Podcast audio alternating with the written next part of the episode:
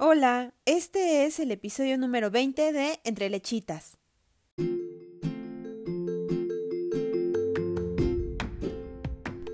Bienvenida. Me da muchísimo gusto que estés por aquí. Soy Alma Castillo, mamá de Victoria que tiene un año nueve meses, psicóloga, asesora de lactancia y creadora de este podcast en el cual escucharás las historias de otras madres con la finalidad de crear una tribu auditiva y hacernos compañía me encanta estar aquí platicando contigo en el episodio número 20. Cuando inicié este proyecto no pensé que llegaríamos tan lejos. Yo llegué a este mundo de la lactancia por mi pequeña. No me fue fácil el inicio y gracias al apoyo de mi esposo, una amiga, una consultora y mi determinación, aquí seguimos, disfrutando nuestros momentos. En este episodio escucharás la historia de Carla y Elena, Platicamos sobre diferentes retos de su lactancia y su experiencia de vida que estoy seguro te dejará aprendizajes sobre amor, determinación, fortaleza y acerca de cómo a veces lo que importa es cómo reaccionamos a los retos de la maternidad y de la vida en sí. Su experiencia la llevó a formarse como asesora de lactancia y brindar acompañamiento a otras madres. Te dejaré sus medios de contacto en la descripción de este episodio. Estoy segura que esta historia te llevará por diversas emociones. Espero que la disfrutes tanto como yo. Felices lactancias. Hola, buenas noches Carla, ¿cómo estás? Bienvenida Entre Lechitas. Es un gusto para mí tenerte y poderte entrevistar esta noche. Mil gracias por querer compartir tu historia con otras mamás. Estoy segurísima que va a ser de muchísima utilidad toda la información que tú compartas. Y de antemano, muchas gracias porque sé que va a ser una historia que nos va a estrujar el corazón. Eh, no quiero spoilear a nadie, pero va a ser una historia muy linda y, en verdad gracias por tener la disposición de, compartirla. Eh, Carla, ella es mamá de una pequeñita, se llama Elena, que ya tiene seis años hoy en día. Y bueno, la lactaste cuatro años, ¿verdad? Con, ya, después de todo lo, lo, vivido, cuatro años. Y aparte, eh, Carla tiene una página en la cual brinda información. Ella es asesora de lactancia y brinda muchísima información y acompañamiento a madres. Y la pueden encontrar como Karel Maternidad en Plenitud. De todas maneras, yo voy a compartir la información en la descripción del podcast, ¿vale? Entonces, Carla, mil gracias, bienvenida y, pues bueno, eh, creo que podemos empezar por donde tú gustes. Gracias, muchas gracias. bueno, pues vamos a empezar por el inicio. Entonces, el inicio de la lactancia prácticamente es cuando nace el bebé. Entonces, todo, tiene que ver con ese nacimiento. Y es que es un nacimiento de la madre como tal. Claro. Es súper duro, ¿no? Y yo como muchas, muchas, muchas mujeres en este país y en este mundo, yo creo, eh, cuando están embarazadas se dejan ensoñosar como por, la, por el embarazo, se dedican solo a ver cosas del embarazo y no ven más allá. O sea, ven hasta donde, mm, digamos que la gente que le rodea le permite, pero no ven más allá. Entonces, pues yo fui a una plática de IMSS porque tuve a mi hija en el IMSS aquí en la Ciudad de México y solo veía como esa parte de lo que me dieron, pero no investigué. Que después, sí, sinceramente, me arrepentí un poco, pero bueno, uno eh, sabe que la historia eh, no se equivoca y te lleva donde tienes que estar. Entonces, cuando nace mi hija, nunca si fue líquido amniótico o qué. Entonces tuve esa pérdida y al final se me, me, dijeron, no es que no tienes trabajo de parto, no tienes membranas rotas, pues no sabemos qué es porque tienes líquido. Mm, yo consideraba que era a lo mejor una infección, infección vaginal que nunca se me quitó. O sea, usé muchos óvulos, usé muchas cosas y siempre tuve la misma infección. Ok. Me costó mucho trabajo. Bueno, nunca se quitó. Entonces, eh, pues ellos mismos no supieron qué pasó, pero por una eco vieron que tenía poco líquido y me dijeron, ya no te vas, eh, te vamos a hacer cesárea. ¿no? Entonces fue como muy impactante, yo no iba a eso, yo pensé que ya estaban teniendo o empezando a tener como trabajo de parto, pero no. Total que después de casi 24 horas de estar esperando a que me hicieran cesárea, que eso hizo, digamos que fue como la causa del por qué después de que nace Elena se la llevan y no, no, me la dejan porque tenía riesgo a eh, tener sepsis por el rompimiento supuesto de membranas que ellos pretendían y me dijeron, ¿saben qué? Es que no, ¿sabes qué? Es que no podemos dejarla sin estar vigilándola porque no sabemos realmente qué te pasó. Entonces, Por protocolo. Si es, exactamente, si es, fue posible que de alguna forma tú perdieras líquido amniótico y se abriera la membrana, podría ya tener una sepsis. Entonces se la llevan pues mi nacimiento, bueno, mi cesárea, pues la verdad es que fue un médico muy amable. Me, incluso la música que estaba de fondo era la de Vos sabés de los fabulosos Cadillacs y nunca se me olvidó. dije, ¡oh, qué bonito! ¡Qué lindo! Eh, y era así como, además, sí, y además me, pues no pude ni despedirme del papá de mi hija, de, de Samuel, fue así como de, y ahora yo dije, pues ya nada, ¿no? Un día me la pasé ahí, en, incómoda, pues ya. Y además yo insistiéndoles a los médicos, ¿saben qué? Ya me van a hacer cesárea. La verdad es que soy un poco intensa y ahí es a donde saqué mi intensidad a todo lo que da. Estaba atrás de ellos. Cada que me iban a hacer toco, les decía, no me hagas toco, no tengo nada. O sea, no, ¿por qué me, por qué me revisas si no tengo trabajo de parto? Ah, pues lo veían, lo leían y lo volvían a revisar y yo así de, así dije, esto es violencia, cuando ya después revisé toda la información, dije, a mí me cometieron violencia obstétrica, ¿no? Y luego, pues, si las enfermeras luego ni el pato te pasaban, pero no te podías bajar, así súper incómodo, y yo, ya, hubo un momento que dije, ay, yo ya debería de irme de aquí, estoy aburrida. Pero bueno, me hicieron la cesárea, te llevan Sí, estaba muy desesperada. Y aparte un poco triste porque yo quería parto, pero bueno, ya sabes que siempre hacemos expectativas respecto a nuestra maternidad. Pues mi, ese es todo un tema, ¿eh? Ese es todo un tema. El esperar un parto y al final tener una cesárea, al final es una pérdida, porque... Exacto. O sea, al final este, está, como tú dices, nos hacemos historias, ¿no? Pero a veces no, no, no en todos los casos, pero a veces lo deseamos y lo soñamos tanto que cuando se rompe es difícil. Sí, y era muy duro para mí y la verdad, ¿sabes qué? Era muy duro estar sola y escuchaba a las demás mujeres que estaban teniendo pues el parto y la verdad no les hablaban mal, eso sí puedo decir, que les hablaban con mucho cariño y les explicaban, pero la posición obviamente no era la más cómoda del mundo. Si yo, que no tenía trabajo, no podía ni mover, era así algo muy desagradable. Todavía a mí me tocó, pues bueno, esos seis años, o sea. claro. Justo acaba de cumplir seis años mi hija. Entonces, imagínate, seis años de que, pues, no salía la no, ¿no? No salía la norma que ya les permite el libre movimiento en el parque. Sí, claro, eso es muy reciente. Entonces, Sí, la 007 apenas acaba de salir como hace tres años, entonces ellas estaban así móviles, no había un área bonita. Me tocó en el hospital de Parque de los Venados y no era algo mm, romántico y era así súper frío y además las mujeres tenían música todo el tiempo y yo así de, me quiero tratar de dormir, no dormí toda esa noche. O sea, incómodo por un beso, ya se va el cunero. Sí, y aparte, pues, cuando me dijeron, se van a llevar a tu hija y no vas a poder estar con ella, se van a llevar a cunero, me lo dijeron desde la noche. Ya me habían preparado, ya me habían rasurado, porque todavía te rasuraban. Ya me habían puesto la raquia y no me operaron hasta la una y cachito. Yo llegué a oh.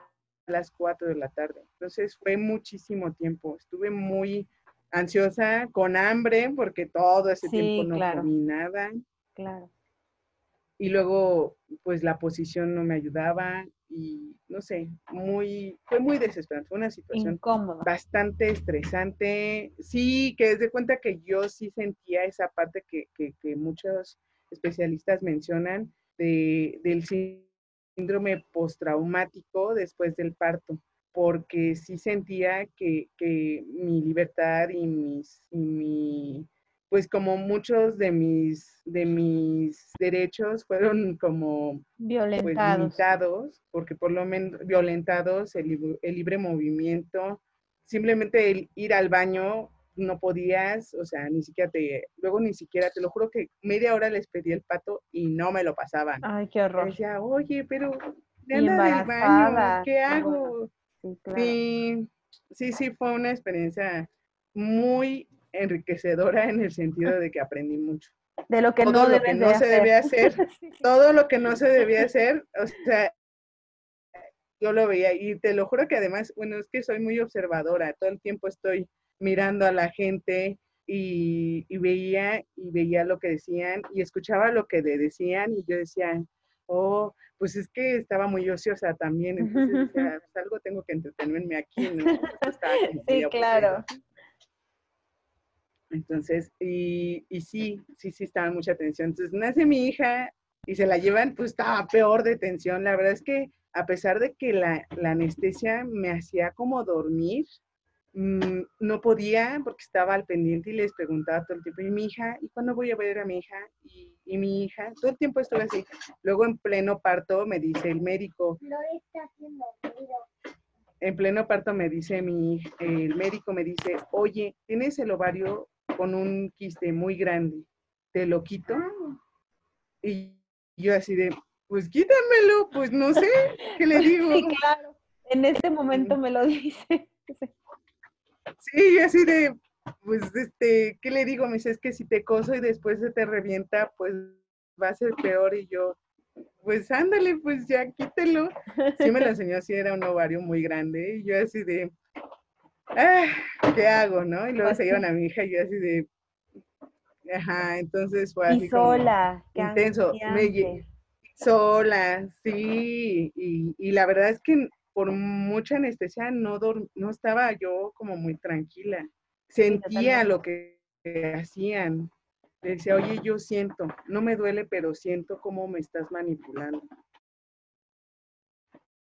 Y me pusieron más anestesia y aún así seguí sintiendo todo el tiempo. Entonces pasó el tiempo y eh, pues ya estuve en recuperación, pero como muchos eh, hospitales de IMSS, eh, hasta el otro día pude verla, porque a mí me operaron a la una y a ella la podía ver a las 12 del otro día, o sea, como 24 horas no nos vimos y nos solimos, digámoslo así. Entonces, pues a mí, yo estaba insistiendo, insiste, súbeme a piso, yo quiero ver a mi hija, súbeme a piso, por favor. Y ya, pues sí, me subieron. Esa noche, pues dormí, pero no tan bien. Ya llevaba como dos días durmiendo muy mal. Y al otro día me dicen, a las 12 puedes ver a tu hija, pero si tienes todavía la sonda de vías urinarias y no te has parado, pues no la vas a poder ver. Yo creo que en la tarde, pues no. quítame la sonda, quítame la sonda. Sí, claro. Me paré, hola, así sangrando, don dolor, dije, no me importa, yo me voy a parar a ir a ver a mi hija.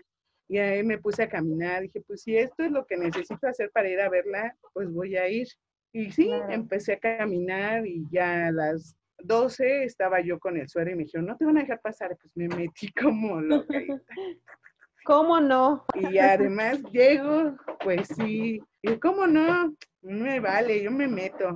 Entonces me metí y además me sentí terrible porque no encontraba a mi hija. Decía, ¿cuál es? ¿Cuál es? Pues Entonces claro, yo ¿no? dije, este es. No, señora, es el otro. Y yo así de, ay, me equivoqué, mi hija, Qué dolor, sí, claro. Eh, sí, eso creo que me lo perdoné. Segundos, ¿no? Sí, me, la, me lo perdoné muchos años después, ¿eh? me sentía horrible, terrible de no haberla identificado. Decía, ay, soy lo peor de las madres, ¿cómo no la pude identificar? Pero es que era así como, pues no. Además la vi y me decían, la estaba viendo, yo no sabía si cargarla, hacerle nada. ¿Qué hacer con ella? Entonces, exacto. Entonces ya la cargué, la cargué y ya la vi, pues nada, te daban media hora. Mm, ahora ya te dan un poco más, pero yo nada más media hora. Y yo así, bueno, ya me voy. Y me salí, así como entré, salí. Y no me dijeron ni siquiera, colóquesela al pecho, señora. Todo en ese entonces no sabía todo lo que después aprendí.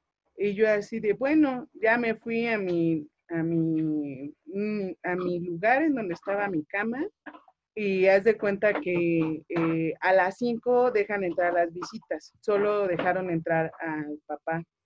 Entonces entró él, yo no me había bañado en dos días, olía a todo lo del mundo, no tenía nada de cosas porque no me habían dejado entrar nada.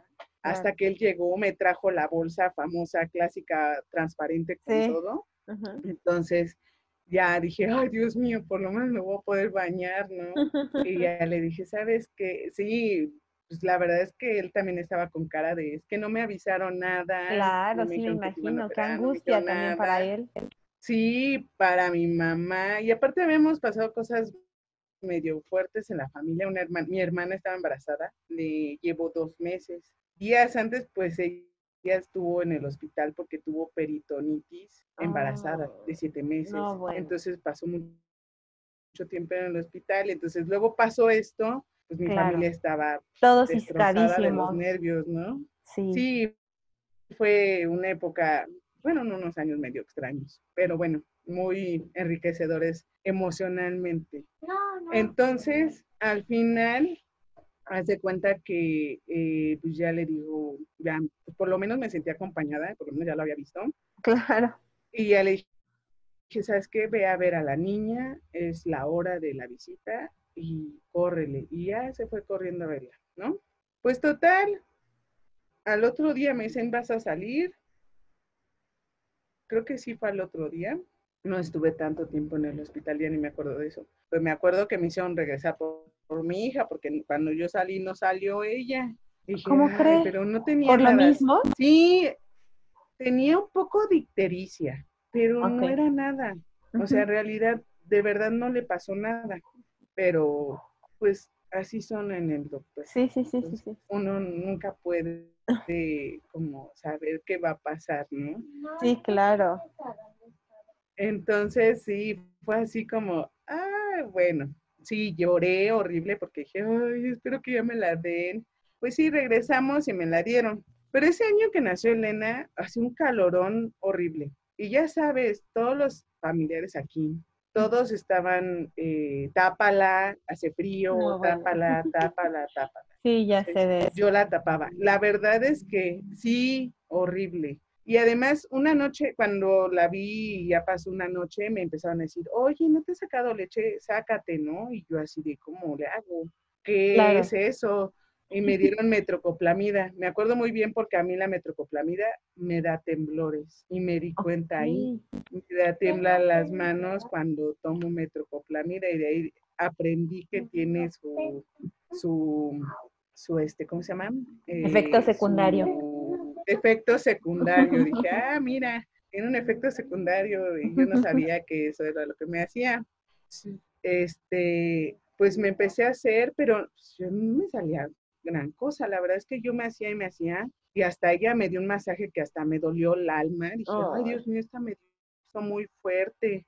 Sí tenía bolas, pero pues, era muy tranquilo, ¿no? Realmente no era mucho. Bueno, pues me fui a mi casa con mi hija, no, sabiendo nada de nada. Intenté pegármela al otro día que fui, pero pues la niña yo le había dado de comer y no, no hizo nada. Ya en mi casa, mi mamá pues ya me, me dijo, pues ah, me dijo medio cómo hacerle. No ¿Cuánto tiempo después que tú salió tu nena? Como salió las tres horas, no ah, salió tanto, pero pues, o sea, me hicieron regresar ahí claro, tres horas después. Que se me hizo como un poco de, ¿qué sentido tiene? Pero bueno. Y nada más me hicieron estresarme. Y entonces llego a casa y pues aparte un poco agobiada con toda mi familia aquí. Mi casa no es muy grande y así como ya cinco son multitud, ¿no? Era así como de...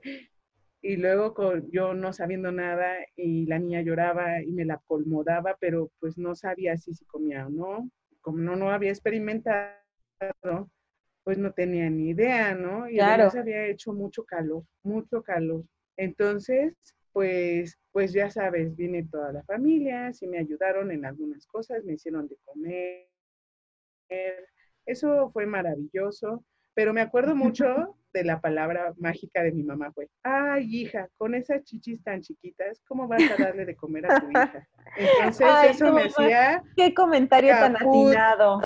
Ah, yo amo a mi mamá, pero ella siempre desde que era adolescente me decía que tenía los senos que siempre se me veían como tristes y pues todavía no he dicho por qué, ah. pero se me veían como tristes, como, ay, es que los tienes como hacia abajo, como chiquitas, como que nada más de enfrente te crecieron y yo así de, pues sí, así es mi cuerpo. Sí me traumaba mucho desde claro, siempre, fue así como de, oh, no tengo busto, no tengo pechos, ¿no? Pero bueno, pues más teniendo una niña que alimentarse y decía, oh Dios mío, ¿y ahora qué voy a hacer con estos pechos tan chiquitos? Dios mío, no voy a poder con esto. Me imagino la inseguridad, si tantos años te, te, hicieron comentarios de ese tipo y luego tu mamá todavía lo reafirmó cuando nace tu nena, me imagino que la inseguridad debe haber sido mucha. Sí, mucha, mucha, demasiada. La verdad es que me sentía una inútil y además, bueno, o sea, decía, bueno, no puedo tener parto. Ahora tengo las boobies chiquitas, no sé si voy a poder amamantar. No, bueno, pues estoy jodida. Todo ya se fue al carajo, ¿no? O sea, no sé nada, no puedo controlar nada. Y además, luego siendo científica, queriendo tener control de todo y siendo así como medio todo. Claro, así un montón de cosas. Dios mío, estoy pues. Sí, estaba volviéndome loca, ¿no? Aparte, en el trabajo, pues tenía una situación con mi jefe que me embarazé, acababa de entrar casi al, al trabajo. Entonces, haz de cuenta que acababa de entrar al trabajo y me embaracé. Entonces, no tenía ni los 100 días en el IMSS. Entonces, mi jefe no me quería pagar la incapacidad. Claro. Yo estaba en ventas, aunque soy química, yo vendía eh, productos de limpieza eh, para la higiene y desinfección de las plantas. Y era, estaba muy bien, me estaba yendo muy bien. Y yo decía, bueno, pues si le voy, si me, si nos va bien, porque este hombre no se pone tan pesado, pero pues ya sabes, era un codo, entonces pues no quería, no quería pagarme la incapacidad, entonces estaba estresada por esa parte también, eh, porque, o sea, yo me fui a, a la incapacidad trabajando en mi casa, ¿no? Haciendo home Claro. Entonces estaba yo así como en un, en un momento muy álgido de mi vida, ¿no? Como por muchas cosas y toda la inseguridad de todo lo que ya dije, pues sí, me ponía muy estresada. Y claro. no sabía hacer nada con mi hija. No le entendía nada, no la había visto en tanto tiempo, pues no sabía nada. Entonces, y esa noche hizo mucho calor. la tuya, qué horror. Sí, la verdad sí, sí me sentía muy mal. No, la verdad es que, o sea, estaba contenta, pero pues no, mm, contenta porque ya estaba en mi casa, ¿no? Ya, ya había pasado todo mi trauma de hospital, pero sí tenía muchas contradicciones. Entonces pasaron ah, dos días más. De hecho, hasta vino su abuelita. Vinieron varias personas y después, en la madrugada, empiezo a sentir que tiene temperatura. Y yo, ay, no manches, ¿ahora qué le pasa? Y empieza a tener temperatura. Y yo, madre de Dios, entonces ya la tomo la temperatura, pues me voy al hospital. Me fui a Venados, no me recibieron y me fui después a, a Gabriel Mancera. Me fui a Gabriel Mancera, ahí sí me recibieron. Yo no me acuerdo, o fui a Gabriel Mancera, me vieron y me fui a Venados otra vez porque como ya estaba ciscadona con venados, yo ya no quería nada con venados. Claro. entonces, eh, le dicen que tenía ictericia, ¿no? Y yo, ay, no manches, pero sí. Tenía ictericia, por lo que voy a decir al final. Este, y luego me dicen, ¿sabes qué? Este, vamos a hacerle análisis a ver si no tiene infección, porque tiene fiebre, no es normal. Entonces le pongo la bolsita para que haga pipí mi hija. No hacía. Y yo, qué raro. Pero no me caía el 20, ¿no? Y yo apenas estaba, yo la verdad es que me la pegaba y me decía, péguensela, péguensela. O sea, ellos no me decían cómo, la verdad, no me decían nada, ni en el hospital, nunca me dijeron cómo, pero me decían, pégasela. Y mi mamá me decía, pégatela, pero no sé cómo está bien, ¿no? Cómo no está bien, claro. pégatela. Y yo pues, me la pegaba, pero pasaba horas pegada con ella. Esos días me la pasaba mucho tiempo pegada y yo no tenía idea de nada. Pues ya, ¿no? Para no hacerte el cuento tan largo, eh, los médicos de urgencias nos dieron una y la subieron a piso. Y luego me la picaron de la mano que casi los quiero matar. Sí, yo así de malditos. Sí, pues estaba de cinco días. Y la demás le hicieron el tamiz, ¿no? Hasta nos oh, mi vida. buena. Pues ya la suben a piso y no, nunca se me va a olvidar, ¿no? Ya hasta le iban a hacer foto, fototerapia por la ictericia y demás. Y llega la jefa de, de pediatría, la revisa y me dice, no, quítenle eso de fototerapia. Y le dice, ¿usted le da pecho? Y le digo, sí, dele agua y leche porque esa niña está deshidratada. Ya no le dé el pecho, usted no le está dando nada, no está sirviendo de nada. Y mi hija estaba deshidratada. Claro, por eso no tenía. Estaba deshidratada por, exactamente. Y yo así con mi cara de trauma cuando me lo dijo y además, bueno, yo le daba la, el agua, pero yo a mí no se me hacía normal que le diera agua. Agua los Pero pues ella era la jefa. Y, y sí, me dijo agua y fórmula. Entonces me dio mi fórmula y me dijo, ya no le dé pecho. Pero yo como soy una mujer muy aferrada a la vida, y yo sí quería desde un principio, o sea, no sabía cómo, pero yo decía, yo quiero dar leche materna, no sé cómo, pero la voy a dar. Entonces me aferré y dije, pues me iba y me sacaba la leche y no me había bañado en un día, pero decía, no me importa, pues me lavaba las manos y siempre ya empezaba a ser más, más blanquita. Entonces me sacaba lo poco que me salía y sin saber realmente cómo hacerlo, pero me lo sacaba en, un, en, un, en los vasos que me daban para darle y ahí se lo daba en la jeringa antes de darle lo que ellos me daban. Ok. Y así me decía, me vale, yo le voy a dar así. Es que el instinto, ¿no? El instinto es increíble. A veces no sabes ni cómo, pero terminas haciendo las cosas. Pues sí. Sí, yo creo que se me salía toda la parte animal que nunca en la vida había pelado, ¿no? Era así como, estancia era la que salía a flote y decía, me vale, yo lo voy a hacer. Entonces, así como podía, lo hacía. Y no sabía nada, pero pues decía, mira, así sale, pues así le hago, ¿no? y por total al otro día la dieron de alta. Todo un día me la pasé ahí, eh, la dieron de alta y me mandaron con mi botezote de nana, así bien feliz, ¿no? Con mi formulota. Y me dijeron, síguele dando pecho porque cambiaron al, al jefe de pediatría en la mañana y darle, pues la fórmula pues, deprimida, desvalorada, pero lo bueno es que soy bien aferrada y dije, pues ni modo, ¿no? Lo que me salga le voy a dar. Entonces, Ajá, decía, pues ahora cómo, ¿no? Me la acomodaba y decía así y así. Los primeros días eh, me la pasaba pegada casi 24 horas a la niña. O sea, haz de cuenta que no me la quitaba, no podían moverme, o sea, todo el tiempo era pecho. Y no como lo que sabemos, que es una hora y una hora duerme. No, te lo juro que era no me soltaba en todo el, todo el tiempo pegada, 24 horas pegada a ti. Y de repente se dormía muy profundo. Yo decía, no entiendo qué onda. Y me costaba despertarla. Entonces, yo estaba muy sacada de onda, ¿no? Pues llegamos a 15 días de lactancia así y no podía soltarla ni un instante. En ese tiempo no le dabas fórmula. O sea, No, le daba muy poquita. Ok, ok. O casi nada. La verdad es que yo prefería darle de mí pues decía, bueno, tenía un extractor, intentaba sacarme, no me sacaría más de una onza entre los dos pechos, pero el extractor también era muy malo. Realmente no era la perilla, era, era uno que de chico que mm, tenía una como perillita también, pero que es así como de, pues le ponía al papá que me ayudara porque de verdad no podía, mm, yo no podía, o sea, agarrarlo y hacerle. Pues ahí nos tenías a los dos toda la noche sacándonos, eh, no, no dormíamos, estábamos todos así como tecolotes y pues tenía dudas, muchas dudas de muchas cosas porque lloraba mucho, o sea, le iba acostando y lloraba y luego luego buscaba y pues me la volvía a pegar. Entonces, soltaba, eh, la acostaba, se despertaba, buscaba y se volvió a pegar.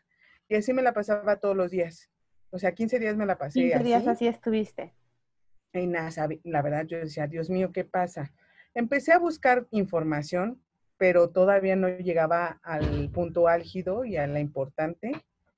En realidad, eh, encontraba que no tenía que tomar más de 15 minutos, pero decía, bueno, pero entonces, ¿cómo le hago si esta niña la acuesto y luego, luego pide? claro, no tiene lógica, no tiene lógica. Entonces, este, y más eran, en ese entonces, pues hace un buen tiempo, eran más las páginas que hablaban de que por tiempo y que cada tres horas que lo que nosotros sabemos hoy en día. Entonces era así como un trauma y aparte mi mamá duro y duro con la fórmula y pues en realidad era menos mi mamá porque el papá de Elena sí me decía, yo confío en ti, a ver cómo nos va, o sea, pues, esperemos que esto fluya, ¿no? Claro. Total que fuimos, busqué un doctor que me dijeron, este es prolactancia y te dice una hora, te habla de lactancia materna. Y yo dije, pues, pues voy a ir a verlo, ¿no? O sea, a ver qué onda.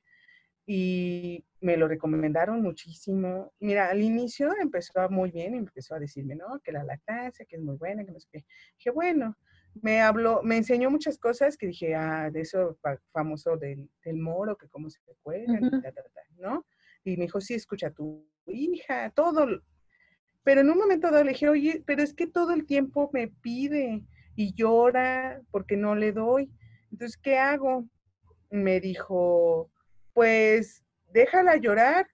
Yo mm. no conozco niños de su edad que se vayan de la casa si tú no les das las cosas. Entonces, déjala llorar, eh, no se va a ir de la casa y tú este, dale tanto tiempo. Eso sí me dijo, estimúlate el pezón, eh, hazte, date masaje antes de darle para eh, como acelerar el proceso de salida de la leche. Y, y, le das, pero a cierto tiempo se lo quitas y ya no le vuelves a dar. Y luego, pues cuando me dijo eso fue impactante para mí. Dije, ¿en serio? Dije, ¿y si llora? Es que llora mucho. No, no, déjala. Y yo dije, mm, bueno. ¿Cómo? Pues, sí, de, pues sí, está bien. Sí, y dije, híjoles. Y luego, pues era el tema de que me iba a ir a trabajar, que se iba a ir a la guardería, el clásico, no la cargues porque se embrasila, claro, es que quiere estar todo el tiempo en brazos, todo el tiempo. Y luego llega el médico y me dice eso. Y mi hija, de verdad, o sea, estaba dormida, la, la acercaba a la cama y despertaba. Y yo lloraba, lloraba desesperada, decía, ¿qué hago? No la puedo estar viendo que llora horas y horas y yo no sé si, si está comiendo, yo no sé si tenga que cargarla o no, pero es que yo quiero cargarla, pero todo el mundo me dice que no. Total que dije. Qué desesperación y qué angustia para ti. O sea. Yo sufría mucho, la verdad. sí, yo lloraba todo el tiempo. Estaba, yo creo que yo, yo no sé si fue baby blues o si ya estaba entrando como en depresión postparto, pero todo el tiempo lloraba, todo el tiempo. De por sí desde el embarazo lloraba un montón. Yo soy bien chillona. No, pues más.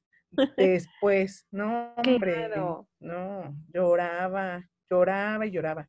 Y decía, ¿y ahora qué hago? Pues, mira, dije, pues ya me vale el mundo, ya la chingada. no me importa, voy a cargar a mi hija, me necesita y no la puedo dejar. Y me, se me parte el corazón. Y me dijo su papá, pues lo que tú sientas, hazlo. Pues, hazlo, claro. Haz. Pues la cargué. Y ya de ahí decía, pues la cargo. Entonces hubo un momento que él y yo decidimos que ya no iba a ir a trabajar. Que pues no la íbamos a aventar con lo que él sacaba eh, y que pues que Dios nos agarrara confesados y a ver cómo lo íbamos a hacer y que yo me abocara a la lactancia para que no gastáramos en la fórmula. Ok. ¿no? Entonces era, me extraía, no sabía que no debía usar esos envases de, orina y entonces ahí guardaba mi leche mal, pobrecita mi hija, todavía se lo le pido perdón en estos momentos. Aquí está atrás de mí. Es que la falta de informaciones. No, de verdad a mí o sea, yo era el resultado de la falta de información y del Y que en, ese entonces, yo no sé si era muy fácil o muy difícil, pero yo no encontraba información. De verdad que Alba Lactancia fue la página que me abrió el mundo y empecé a leer un montón a través de esa página. Es que es maravillosa, tiene muchísima información súper actualizada y súper, y sabes que es súper entendible. O sea, cualquier mamá que la lee lo puede entender. y muy clara. Sí, exacto, exacto. Sí. Sí, sí, yo la vez que vea a Alba la voy a besar, pues le voy a decir gracias, porque ella me hizo que me calmaran un poco y empecé a leer más. Y sí, era, es que hace seis años, de verdad es que ahorita están privilegiadas las mamás, porque hay un boom de mucha información y de muchas mujeres que se están dedicando a esto. Pero te lo juro, te lo juro que hace seis años me costó un buen encontrar a alguien que me apoyara. Me imagino. Fui a dar a, la Liga de la Leche, fui a dar a la Liga de la Leche cercana aquí y me ayudó, pero me ayudó en acomodarme, en saber que, que, que era, había un buen enganche y me dijo, así agárratela, así póntela, y eso me hizo sentirme más segura. ¿Sí? Eso me hizo darme que eso es sumamente importante, ¿no? sí, eso. Básicas. Y también que nació mi sobrino y vi a mi hermana igual que yo de desesperada. Y creo que eso es problema generalizado. Y su malestar me hizo sentirme bien, Y aparte me imagino que tristemente también te quitó el foco. O sea, de repente el reflector eras tú y tu bebé y entonces todo estaba enfocado en, ¿no? Y de repente nació otro bebé y, y, el reflector se, se, movió. Y ya dije un poco de paz para mí y me sentí, y mi hermana sí se quedó en casa de mi mamá y yo, aquí me dijo el papá de mi hija, no, no te vayas, aquí yo te cuido y esta es tu casa y aquí te tienes que quedar. Entonces dije, pues tiene razón, soy su pareja, ¿no? Y nos casamos, de hecho, porque me O sea, ya llevamos mucho tiempo viviendo juntos, pero nos casamos justo después de enterarme que estaba embarazada para que todo fuera más formal, más formalizado. Y dijo, pues eres mi esposa, entonces, pues, ¿para qué nos casamos, no? Claro. Entonces dije, tiene razón. Y la verdad es que fue una muy buena decisión. Eh, digo, pasaba yo muchas horas sola, muchas horas cargando a Elena. De verdad, eh, aprendí a tejer cargando a mi hija o sea, ponía en las piernas el teléfono con, con YouTube y, y, aprendí a tejer así, trayendo a mi hija en los brazos y yo acá tejiendo. wow. Pues era horas y horas sentada. Leía, me leí como 20 mil libros.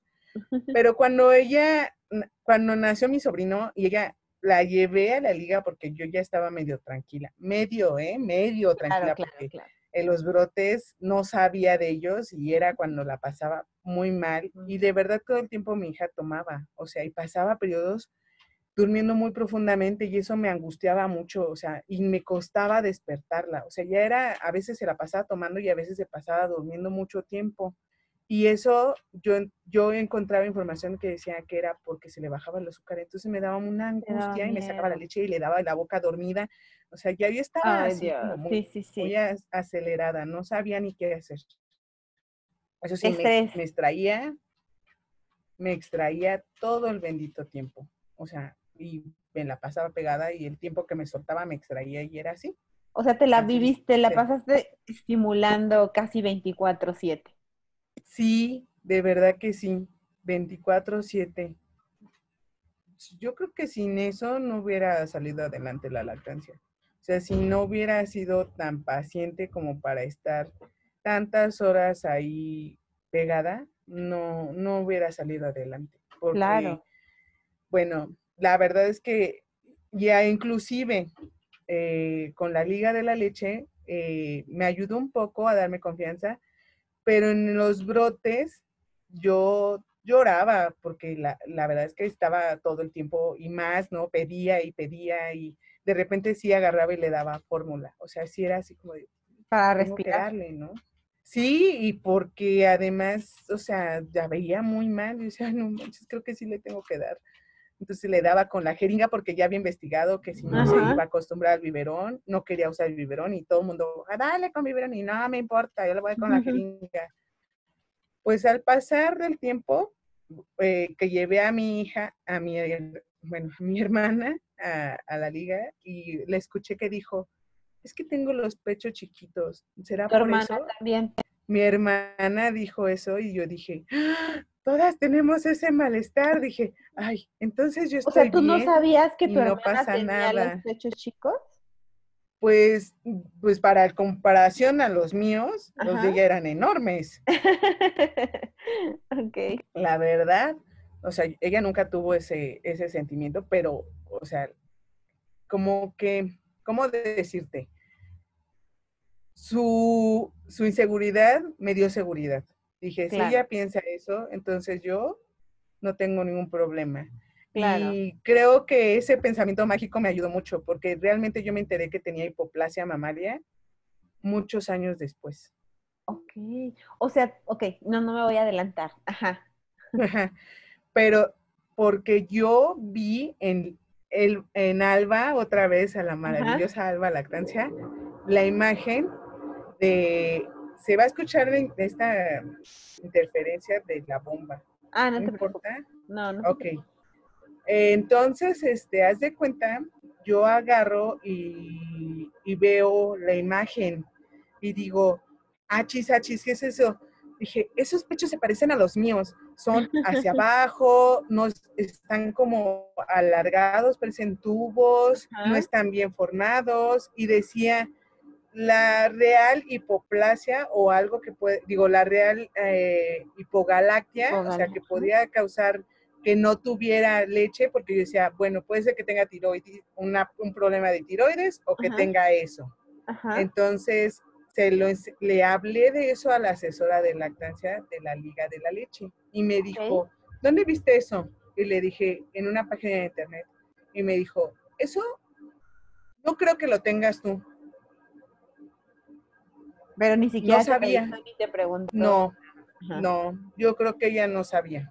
Claro. Y le dije, ¿sabes qué? Yo ya estuve investigando y estuve encontrando que la metocoplamida ayuda a producir leche y yo ya estoy un poco desesperada. Pero la metocoplamida ya me di cuenta que es un efecto secundario que te tiembla la mano y yo sé que a mí me pasó. Entonces, también encontré la otra que es la domperidona. Me la tomo y ella me dijo, tómatela. Y entonces yo busqué cómo tomármela, la fui, la compré y me la tomé. Y eso hizo que me sintiera un poco mal, mejor y además estaba en pleno eh, brote del mes y medio, Ok. entonces hizo que me diera un poco de paz. Pero no fue con el acompañamiento de un ginecólogo ni un médico. Nadie me, no, nadie, ¿no? Pues, qué esperanzas. Aparte, la verdad es que yo no tenía eh, potencial económico. Ok. Ese entonces eh, yo no tenía trabajo, Claro, había, sí. había ido a renunciar, me dio un dinero, pero para mí era así como muy corto y, y estaba pasándola mal. Yo no digo que todos se la tomen, ojo, yo no digo que nadie se la tome si no va a estar acompañado de un médico. Yo me la Claro. tomé porque no tuve otra opción y porque mi desesperación era, era mucha, ¿no? Claro. fue la opción que encontraste. Entonces fue la, la opción que encontré y decidí hacerlo, ¿no? Y, y la verdad es que yo creo que me arriesgué mucho. Pude haber sido que no me fuera tan bien, pero sí me informé y leí y te fue leí. bien. Sí, leí. La verdad es que como pues soy buena para el internet, entonces pues le buscaba y le buscaba y le buscaba y le buscaba y le buscaba y le buscaba. Y, le buscaba. Y así encontraba, ¿no? Entonces también vi que no tenía que ser tanto tiempo y era muy curioso porque todo lo que yo usaba, mi hermana me decía, oye, yo la podría usar. Me decía, pero si tú no tienes tie- problemas, ¿no? Ah, Claro. pero es que, ¿qué tal? Sí, sí.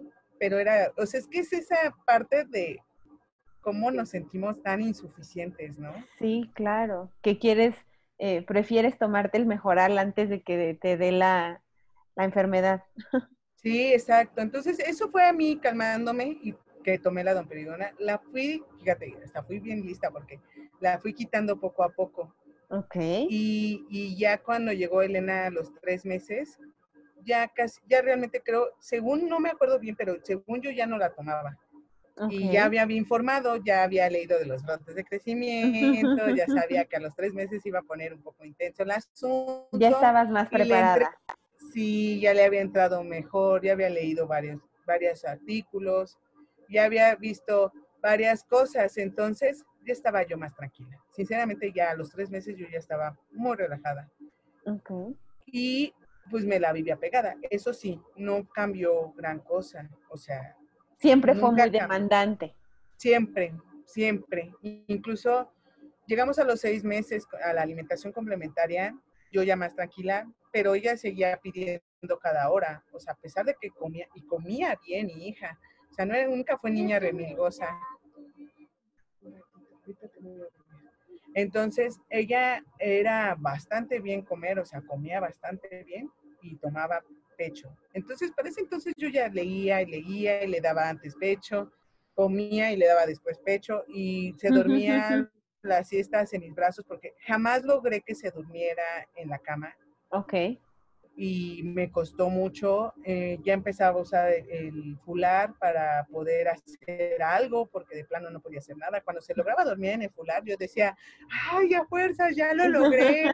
me ponía a doblar cosas y a hacer cosas. Era sentía súper productiva. Sí, decía, ay, claro, porque además despierta, ah, no, señor, no quería el fular. Y yo, malvada, ¿y ahora qué hago? Entonces, ella le gustaba que yo la cargara viendo de frente y yo aprendí a usar la mano izquierda con todo, con, la izquierda, hacía mil cosas con la izquierda, hacía codo con la izquierda. y, y, la verdad es que la hipoplasia eh, ahí ya no, no me importó, ya, yo me seguí. La hipoplasia Le perdiste el foco. Exactamente. Sin embargo, siempre me quedó la duda, ¿sabes? Como de, ¿habrá sido la hipoplasia o habrá sido mi tiroides? Claro. O, qué habrá pasado. Claro. Muchos años, te voy a decir, sinceramente, hace dos años o tres, le enseñé a otra asesora eh, mis pechos y dije, yo siempre tuve la duda y le dije, ¿sabes qué? Tú me la puedes confirmar. Entonces, le tomé una foto y le dije, mira, ve esto, ¿es hipoplasia? Y me dijo, sí, tienes hipoplasia mamaria. Y, entonces todas, oh, muchísimas cosas empezaron a, tener muchísimo sentido para ti. Dije, ahora entiendo todo, ¿no? Porque además como ya estaba estudiando más, porque lo de la hipoplasia es como, como un tema que apenas siento que está realmente siendo más, más sólido aquí en México, porque en España yo creo que eso ya estaba muy trabajado. Claro. Y fue impresionante. Sí, mi amor. Entonces, fue impresionante para mí, porque dije, bueno, pues ya sé que lo que pasaba. Qué bueno, eso, eso me hizo sentir que podía con toda una mujer con hipoplasia, que podía llegar hasta cuatro años de lactancia, o sea que al final lo que hace falta solo es hiperestimularte y que todo se puede en esta vida, ¿no? Sí, sí, pero al final creo que tú tenías algo, tuviste algo que fue la gran determinación, ¿no? O sea, ah, porque al final, la determinación y y la necesidad, creo que también es importante quizá mencionarlo, porque pues obviamente al, al, tú dejar de trabajar, pues sabías que no podías comprar la fórmula, ¿no? claro. y aparte, bueno, yo decía, pues vale mil veces más estar con mi hija que comprar fórmula. Entonces, claro. me saco la leche, hago todo para que salga la leche. Y luego entendí esa parte de que a mayor estímulo, mayor producción. Y eso fue mágico, porque por eso me estimulé. O sea, cuando entendí esa parte empecé a estimular, estimular, estimular, estimular, estimular. Y no importaba que ella se estuviera todo el tiempo porque pues yo entendía que pues eso era lo que necesitaba. También creo que eh, tuve mucha aceptación de la circunstancia. Dije, pues acepto que si nos toca y así es. Claro. Pero no todas las personas a veces pueden estar en la misma circunstancia que yo y eso lo aprendí mucho tiempo después en este menester de la asesoría, que a veces hay que entender a las personas que tienen diferentes eh, situaciones y no todas son como tú. Exactamente. es que no todas afrontamos las, las, mismas situaciones de la misma manera, ¿no? Exactamente. La, realidad es esa. Tenemos diferentes herramientas hablando eh, psíquicamente, ¿no? Y, y, y, no solamente eso, sino también otro tipo de herramientas que al final nos hacen tomar diferentes caminos ante las mismas circunstancias. Exactamente, y fue, eh, pues para mí, no saber que tenía la hipoplasia, pues no importó, porque entendí que el estímulo me iba a ayudar. Claro. Y así lo manejé. Y la verdad es que te Perdón, hasta en cierto sentido, ¿no crees que te ayudó el no saberlo? Fue muy bueno, sí, porque si lo hubiera sabido, yo creo que me hubiera estresado más. Me hubiera claro. muy a la defensiva, no, defensiva, sino más como esa hipocondria, eh, como la hipocondria, que te hace sentirte más, más la enfermedad, así. Sí, yo creo que me hubiera hecho más para abajo, pero hubiera entendido muchas cosas, porque yo siempre dije, bueno, ¿por qué tengo el cuerpo así, no? Porque es una forma muy característica. pero bueno, mira, las cosas se dan por algo y la vida me llevó a, a vivir toda esa situación para... Después de eso dije, yo quiero ser, ser asesora de lactancia no me importa, necesitan apoyo. Las mujeres como yo no sabemos nada, entonces necesitamos. Y sabes que una cosa que dije, yo estudié química, pero la química que se especializa en alimentos, pero yo no sabía ni papa de leche materna. Y, o sea, sé de carbohidratos, sabía de proteínas, sabía de un montón de cosas y reacciones y orgánica y la Pero hablando de la composiciones y... Ajá. Ok, frutas, proceso de conservación. Ok, cómo se origina la fruta, cómo se hace, cómo se genera la carne, cómo se pone eh, la carne, cómo la... Pero no sabes de lactancia, ¿cómo es posible que es el primer alimento de la vida y no sabes de la leche materna? Nada. Qué interesante.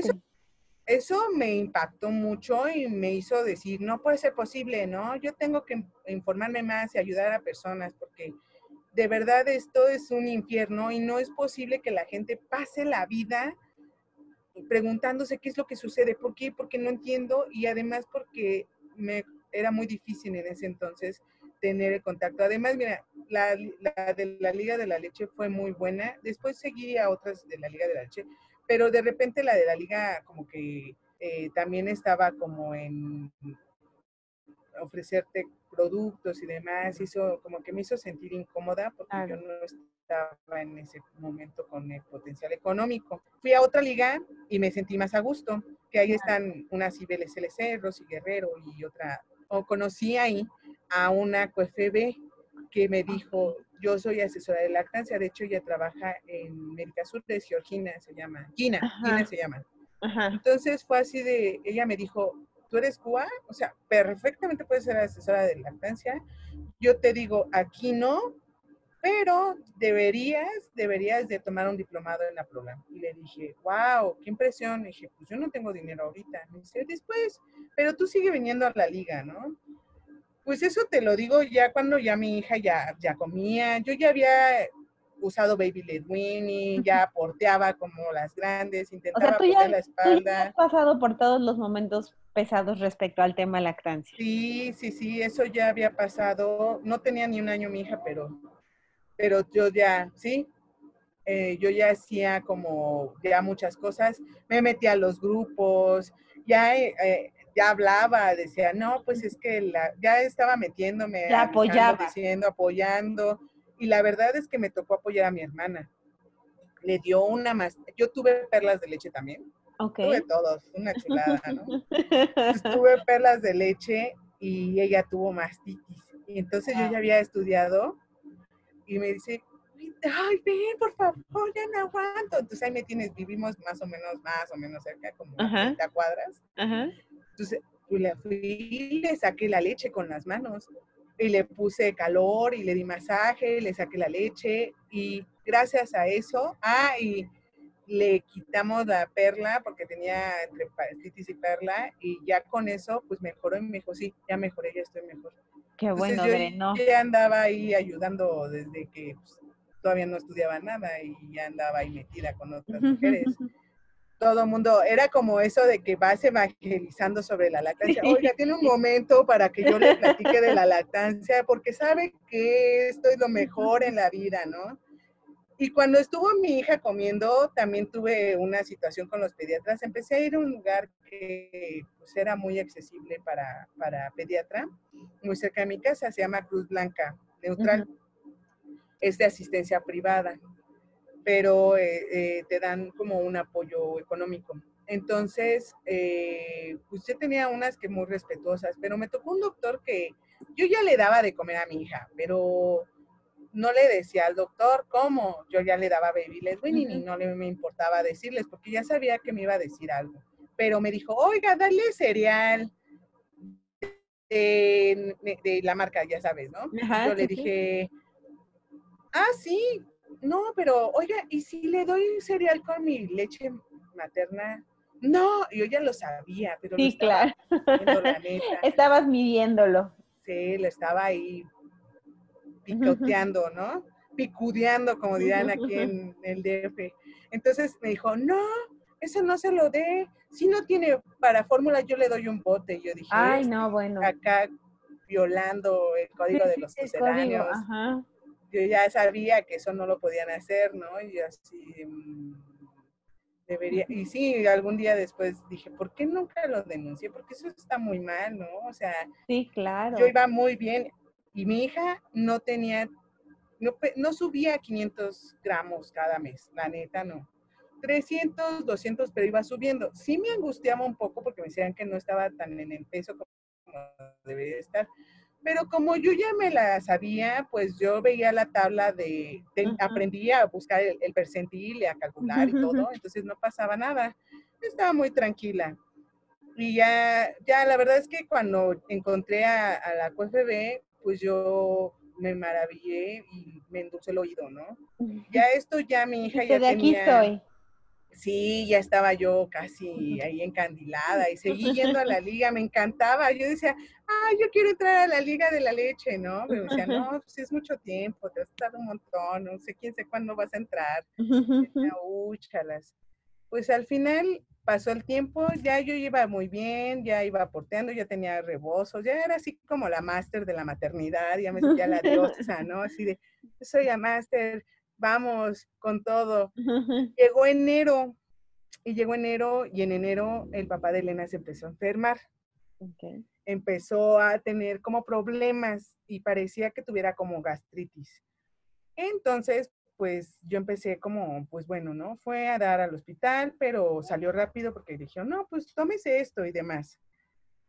Pues pasó el tiempo y el hombre se iba sintiendo peor y yo así de changos, ¿y ahora qué pasa, no? Y bueno, pues pasó el tiempo y se empezó a sentir más mal, más mal con el tiempo. Y aparte, bueno, a la par mi papá eh, le diagnosticaron cáncer, cáncer en un linfoma de no Hopkins. Yo iba bien con mi lactancia y seguía yo aquí sentada horas y seguía este, haciendo cosas, pero cuando se enfermó el papá, empecé a darme cuenta que, que, iba a ser, porque pues yo pasaba mucho tiempo con mi hija, amamantando plácidamente. Nadie cuidaba a Elena, te lo juro por mi vida que nadie había cuidado a mi hija más que él media hora. Claro. O sea, se la llevaba a dar una vuelta y regresaba y toma tu hija. Aquí, ¿no? Ella quiere chichi. Me fui alguna vez a dar clases porque daba clases de química a gente trabajadora. Y lo hice como un mes, lo hacía fines de semana como cinco horas, no hombre, el hombre me hablaba, ya ven, ya está bien desesperada. Desesperación total. Sí, no, no, no. Y mi hija pues ya caminaba, yo ya había hecho libre movimiento, ella ya empezaba a hacer muchísimas cosas, ¿no? Yo estaba bien comprometida con la crianza, con apego. Ya había escuchado a Carlos González que él fue el que me dijo, manda todos a la goma, es lo que yo te digo y lo demás no importa. Ya había visto videos, leído libros, ya había leído le, Rosa Jove, de mi... no, bueno, o sea, tú ya te la sabías de la... Sí, mil libros, o sea, todo ya había leído, ¿no? Pero no me esperaba lo que pasó, ¿no? Entonces fue así como de, ah, ¿y ahora qué hago, no? Entonces empezó a pasar el tiempo y él se ponía, pues sí, o sea, ya no comía bajo de peso, se puso bastante mal. Y luego lo de mi papá era así como algo que me angustiaba. Entonces empezamos a buscar la forma de que él tuviera servicio médico, porque como yo no estaba trabajando, no tenía IMSS. Claro. Ya se había acabado. Entonces fuimos al, Seguro Popular en ese entonces. Le hicieron una prueba a Elena y sale con anemia. Y yo así de... ¡Ah! Y luego pues él se seguía sintiendo mal. Entonces yo con la anemia de mi hija, lo de mi papá, lo de mi hija. Santo cielo, sí. Y yo así de, bueno, ¿y ahora qué hago, no? Entonces pues fuimos al doctor, a ella le mandaron estudios, que por cierto fui al uno de los infantiles y que me dijo la doctora, es que la leche es lo que hace que ella ya no tenga hierro. Y yo así de, No, bueno. no, pues ya le dije, que no sabe que tiene lactoferrina y que eso hace que, que le permita que fije el hierro, porque ya había leído, ¿no? Claro. yo así propiciando la palabra de la leche materna. Entonces, pues no, no me dejé, ¿no? Claro. Dije, nah, esta está tonta, pero bueno, me mandaron hierro y ahí medio íbamos, ¿no? Pero pues su papá en junio va a dar al hospital, eh, porque empezó pues a ponerse muy mal. Digo, no voy a decir lo que pasó, pero pues sí tuvo una hemorragia interna muy fuerte. Entonces vamos a dar a Joco porque pues teníamos el Seguro Popular, bendito Seguro Popular, porque eso nos ayudó mucho. Claro. Joco eh, nos dice, ¿sabe qué? Pues prácticamente ya llegaba a punto de morir, ¿no? Eh, lo salvaron con los dos palitos que tienen en Joco, porque la verdad es que los recursos de Joco son muy limitados. Eh, y de ahí nos aventamos dos meses de hospitalización. Dos meses. Entonces ahí empezó mi vía crucis personal con mi hija, porque mi hija estaba acostumbrada a dormirse en mis brazos, estaba acostumbrada a que yo le diera pecho cada rato. Y era así como de, ¿y ahora? Qué bueno. ¿Y ahora qué hago? Ya Elena tenía un año, cuatro meses, ya no era una bebecita, pero yo no le había dado leche. Pero nunca había dado ser muy leche. demandantes todavía. Sí, no, era muy, mm, sí, Sí. mucho, ¿no? La verdad es que, mira, la neta, mi hermana le dio pecho. O sea, se la cuidaba a ella y a mi sobrino y a los dos. O sea, son hermanos de teta porque le tocó darle pecho. De hecho, a ella también una vez se puso medio mal después de lo de la operación que te dije y Ajá. también me tocó darle pecho al niño, pero él ya salió más rápido. Claro. Lo mío se prolongó mucho porque pues buscaba mil amistades que tenía, lo bueno es que soy bien amiguera, que me ayudaron, un- me hicieron- esa fue mi tribu, me hizo un parote porque iba a cuidar a, a- a Samuel al hospital, pero yo buscaba a quien cuidara a Elena. Me costaba Claro. más quien cuidara a mi hija que quien cuidara al hombre allá. Claro. O a veces me costaban las dos, la verdad. Era un estrés, una locura. Yo estaba así como desbordada. La verdad es que me sentía muy desbordada. Pues es que eran demasiadas estresada. pelotas en el aire al Sí. mismo tiempo. Y, Y mi papá cursando con su cáncer y con quimios. Sí, mucha entonces- incertidumbre. Mi mamá también luego me decía cosas que yo decía, Dios mío, ¿por qué me dice esto? Porque me decía, es que tú prefieres irte a cuidar a tu hombre que a tu hija. Y yo decía, ¿cómo le hago? O sea, Claro. dime cómo le hago, ¿no? Era así Qué como fuerte. mucho estrés. Sí, yo, yo estaba así vuelta loca. Eh, Y el trabajo, me imagino que otra cosa aparte era el tema económico, ¿no? pues no tenía dinero. La verdad es que Dios bendiga a y yo, mm, yo soy muy como espiritual. Me volví muy espiritual porque era muy atea. Y la verdad es que el, el universo me movió a que la gente me apoyara. Tenía apoyo económico de mis papás, porque a pesar de que ellos vivían su propio infierno, ellos me decían, pues comida aquí tienes. Entonces, Claro. aquí yo nunca te voy a dejar sin comer, te vas a llevar tus cosas y te lo comes en la casa. Y mis amigos me mandaban dinero. Yo participaba en un grupo de risoterapia que se llama, eh, eh, ay, ya se me olvidó cómo se llama, pero eh, misiones especiales Ok. y que hacíamos como, eh, íbamos a visitar viejitos para darles como esa parte de risoterapia. No tanto en hospitales, sino era más en sus casas. Pues ellos me hicieron un, o sea, mucho apoyo porque yo seguía trabajando, incluso me iba con mi hija a hacer esas acciones y era muy bonito. Y, y en ese entonces ellos me ayudaron mucho, me apoyaron mucho, también hicieron rifas para que me dieran dinero porque yo la verdad no tenía nada, mis amigos de la universidad, mis amigos de otras partes de la secundaria porque el papá de mi hija eh, iba, era mi compañero de secundaria, Ok. entonces ya nos conocíamos de mucho tiempo Y los amigos de la secundaria también nos hacían como el apoyo. Muchas personas me apoyaron. O sea, sí, la verdad es que yo fui bendecida. No Qué sabes, bueno. la, Qué bueno. mucho. Sí, en el tema económico no me preocupaba tanto, pero era Claro. mucho el- la locura de cómo dejó a esta Todo lo que estaba pasando, sí, claro. Sí, y además, bueno, al principio no sabían qué tenía este hombre. No sabían. Decían, ¿y ahora qué tiene? Pues primero me hacían una versión, después me hacían otra cosa, pero la verdad es que no los culpo porque hasta que llegó el, el estudio histopatológico, entendieron que lo que le había pasado, o sea, él tenía un tumor cancerígeno en el retroperitoneo, o sea, en la parte de atrás del estómago, en el, eh, la parte de la columna, que no se podía ver. O sea, Está súper escondido. No, no, sí, claro. Y ya tenía metástasis en el intestino. Ya. Y tenía metástasis en los testículos. O sea, él ya tenía mucha metástasis. Y luego de la operación que le hicieron de estarle lavando y el oxígeno, hicieron que el tumor creciera mucho. Mm. Dos meses se la pasó con un tumor que, o sea, se cuenta que estaba embarazado. De por sí ya lo tenía grande.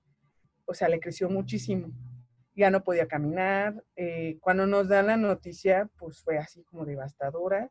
Me imagino. Fue un proceso de aceptar que pues la situación ya no iba a cambiar, que él tenía dos opciones. Ellos ahí no podían darle tratamiento, porque el tratamiento de él pues, no, no, tenía la competencia del hospital. Entonces el, el papá de, de Sam buscó que lo metieran a, a Manuel Subirán, que es una chulada de hospital, la verdad es que es súper completo eh, y muy, muy buen trato y fue un lugar totalmente distinto, ¿no? Aquí luego nos tocaba tratar hasta con reos Joco, luego van a dar los reos ahí, sí. así de... Sí, sí, sí. Eh, sí, era medio rudo y acá pues otro, otro nivel, la verdad es que estuvo muy bien. Entonces todo ese proceso de pues metí a mi hija en la guardería. O sea, un familiar me hizo el favor, o sea, la tía de mi hija, me hizo el favor de darme de alta en el IMSS. Ella me estuvo pagando muchos años en IMSS para que Elena estuviera en, la guardería. No tuve de otra, pero la verdad es que ella se adaptó bien. La que yo se sentía mal era yo. Eras o sea, Yo me sentía terrible. Pero ya luego me fue muy complicado encontrar a alguien en la mañana que cuidara al papá de mi hija. Entonces yo tenía que ir. Era alguien que necesitaba 24 horas ayuda. Y la verdad es que mm, yo hice que siempre tuviera alguien. Y lo buscaba y decía, no, ¿cómo? Aquí no puede estar solo. Y no sé qué, y buscaba a quien lo acompañara y él tenía gente. Pues pasó el tiempo, eh, eh, allá digo, bueno, le ofrecieron tratamiento, también le dijeron, bueno, tú ya no tienes como mucha opción, con el tiempo sus riñones se fueron afectando porque el tumor creció tanto que la capacidad renal disminuyó. No podía comer, ya desde hace mucho no te voy a comer, pero la verdad es que luego me decía, ¿y si me das leche materna? Y yo decía, pues sí, pues porque me sacaba leche y le daba, ¿no? Claro. Ajá, exacto. Entonces, pues decía, pues, ¿qué tenemos que perder? Pues ya, está todo perdido, ¿qué hago? Claro. Decía, sí, claro, y hasta me decía, oye, no, esto, y yo le decía, sí, sí, Sam, te traigo esto. Pues al final pasó el tiempo, o sea, días de pues, dos meses y cachito nos aventamos ahí, hasta que pues él llegó a, a su trascendencia, ¿no? Que fue lo mejor porque la estaba pasando muy mal. Entonces, pues ahí fue así como una revolución en mi vida, porque pues dije, yo ahora estoy sola con una niña. Claro, sí, claro. Es algo que no esperaba. sí, no, no, no, no, nunca, ¿no? Yo nunca había dicho, ay, sí voy a ser madre soltera. De hecho, en realidad me costó como mucho tiempo aceptar querer ser mamá. Y él y yo no estábamos como muy, estábamos en lo mismo, no estábamos como diciendo, ay, sí, ya voy a ser mamá, ¿no? Pasamos, pasaron muchos años para que realmente tomáramos la decisión. Y cuando pasó, pasó esto, dije, ¿y ahora qué hago, no? Todo el mundo se te movió. Sí, dije, ¿y ahora qué hago, no? Estaba así como, pues dije, bueno, me voy a quedar aquí, voy a hacer mis cosas, voy a seguir adelante, la vida pues tiene que seguir, ¿no? Pues, a ver cómo le hago. Dios que nos agarre confesadas y a ver, echemos para adelante. Pero mi papá se puso muy mal. La, la situación de Sam lo puso muy deprimido. Y se murió a los 15 días. Entonces fue así de, oh, y ahora. Demasiado. Sí, mucho, mucho. La verdad es que fue, mm, o sea, no habíamos salido de una para entrar a la otra, ¿no? Entonces fue así como de muy difícil para mí. La verdad es que los dos velorios me la pasé amamantando a mi hija ahí sentada. Y el de el papá de mi hija fue más intenso porque llegó mucha gente y todos pasaban y yo amamantando, así como pues todos dándome su pésame y yo con mi hija en brazos. Yo no quise irme, dije, pues es la última noche con él, ¿no? Yo quiero estar aquí. Entonces todo el tiempo fue, mucha gente me dijo, deja de amamantar, mucha gente. Es algo que es lo que más este escuchas, creo yo, ¿no? Porque dicen, es que le están pasando la tristeza a tu bebé. Ahí yo decía, no me Le hace daño la leche. Sí, exacto. Es que estás bien. O sea, pues ella ya tiene su tristeza, su duelo personal. O sea, no creo que sea menos que el mío, entonces no creo que le haga daño. Y creo que fue lo que más escuché después de esa situación en todo ese tiempo que amamanté. Ya no le des porque le das tu tristeza. Ay, yo decía, Dios mío, cada, deberían de darme dinero cada que me dicen eso. Ya sería millonaria, ¿no? Sí. Y luego más con mi papá, ¿no? Pues aparte, o sea, fue una revolución porque mi mamá me dijo, ¿sabes qué? Quiero que te vengas a vivir conmigo. Y yo dije, bueno, va. Me fui con mi mamá, pero no, no fue una buena decisión en ese momento. Mi mamá necesitaba a alguien de quien agarrarse y yo no podía agarrarla porque yo estaba muy mal. Porque tú también necesitabas quien te agarrara a ti. Sí, y aparte la verdad es que sí, sí, me di cuenta y ahora me he dado cuenta que soy, que soy muy buena para evadirme haciendo cosas como enferma mental. Como, como estudiando, ¿no? Porque pues, después de eso me aventé el diplomado de educación en diabetes, me aventé el diplomado de lactancia materna y así estudié y estudié, estudié, estudié otro de eh, obesidad y, y, y, como obesidad y, y, ay, se me olvidó el nombre, pero no lo terminé pero sí estuve estudiando mucho, mucho, mucho. Aparte, bueno, mi papá, pues, mm, gracias a la vida, nos dejó seguro y eso hizo que me sintiera más o menos tranquila. Claro. Puse un negocio, hice varias cosas, pero sí, mi emoción no la sané. O sea, me costó mucho trabajo sanar. Aparte, todo el mundo me decía, es que si sigue durmiendo contigo tu hija, tú vas a, no vas a tener una pareja nueva. Es que estás bien joven para que tengas nueva pareja, entonces tienes que destetar a tu hija. O sea, yo decía, todo el mundo tiene conflicto con mi lactancia, menos yo, ¿no? Y, a yo todos les preocupaba menos a ti. ¿A qué precio, no? Ajá, sí, yo decía, pues, ¿qué? No, no, y yo no, me aferré. La verdad es que eso, gracias a eso, mi hija duró tantos años. Sí tuve agitación, a los dos años, Elena, híjoles, no, hombre, parecía recién nacido. O sea, ya nos habíamos espaciado cuando nos separamos. Yo estoy ahorita en esa etapa y es, es muy pesada. es muy pesada. No, hombre, yo creo que después del inicio, los dos años son intensos. Y luego, o sea, comía cada rato, yo intentando formar un negocio, porque quise poner un negocio en mi departamento, y venían los, y ella todo el tiempo comiendo, y yo, ¿qué hago? ¿Qué hago? ¿Qué hago? ¿Qué hago? ¿No? Pues dije, pues ya nada, ¿qué hago? Pues, ¿qué haces? O sea, llegaba, o sea, nada más me veía mi hija y era así, mamá, teta, ¿no? Claro. venía caminando con ella en el lugar a donde tenía que llegar y con teta y luego cinco minutos y teta, y otra vez teta, y teta, teta, teta, y en la noche teta, teta, teta, teta, y era así como de pura teta. Sí, es, pesado. ¿Qué hago? Es muy pesado. Muy pesado, los dos años son terribles. Sí. Y sí, ahí sí sentí agitación. Sí, la verdad es que, no, la verdad es que ha sido más demandante que cuando ella era chiquita. O sea, hablando de, de la experiencia que en este momento tengo tan fresca, porque aparte ya hablan, exigen de otra manera, te jalan, o sea, ya no es como cuando eran chiquitas que dices, bueno, tantito y, y, ya, ¿no? Pero no, o sea, y aparte, no solo eso, sino es como ellas quieren. Entonces, en este lugar, en este momento, entonces eso, eso, sí, sí, es, es, muy pesado en, eh, el amamantar a los dos años. No te las comas. Muchísimo, yo, y además Y además, este... Que tienes un gatito al que creo que están castigando, el que están regañando, ¿verdad? Sí, ya le están regañando. Y además ha pasado 20 mil veces atrás de mí. sí, ya la he visto. Sube y baja, sube y baja. Entonces, este, sí, ya le está regañando que no se coman las plumas. Y ahorita ya dices, ya no queda nada de eso, ¿no? La verdad es que sí la vi digo, uy, y antes cómo me quejaba y ahora ya la verdad es que las cosas cambian muy drásticamente, ¿no? Sí, lo sé. Pero... Y en ese momento tuviste eh, agitación, sí, sí es bien pesado.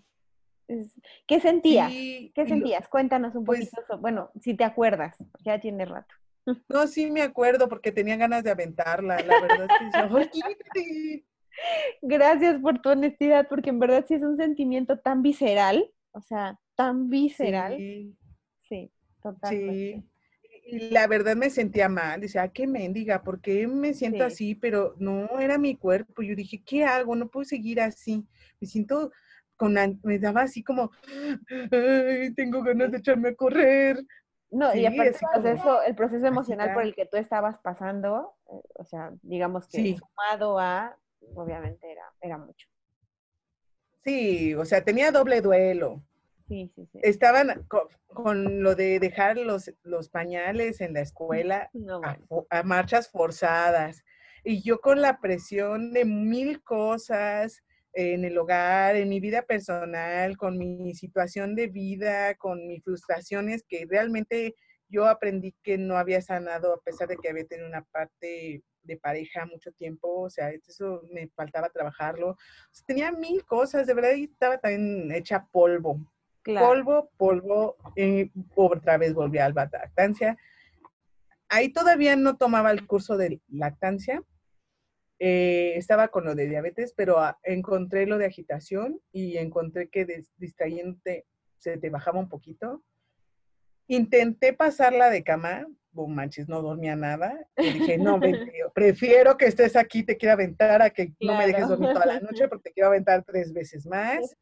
Entonces, no, vente. Eh, dejé de escuchar a los demás y dije, ya, los voy a mandar a la goma. Acá que me vean y me digan, ya deja de darle, le voy a decir, tú no le das, ¿verdad? Entonces déjame molestar.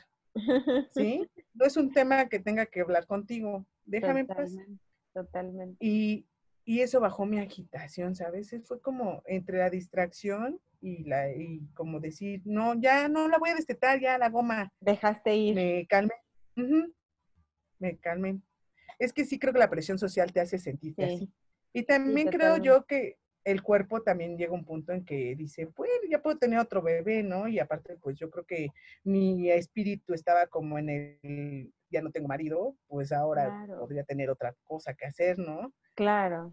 Entonces, este, pues al final pasó, pasó y fue mágico.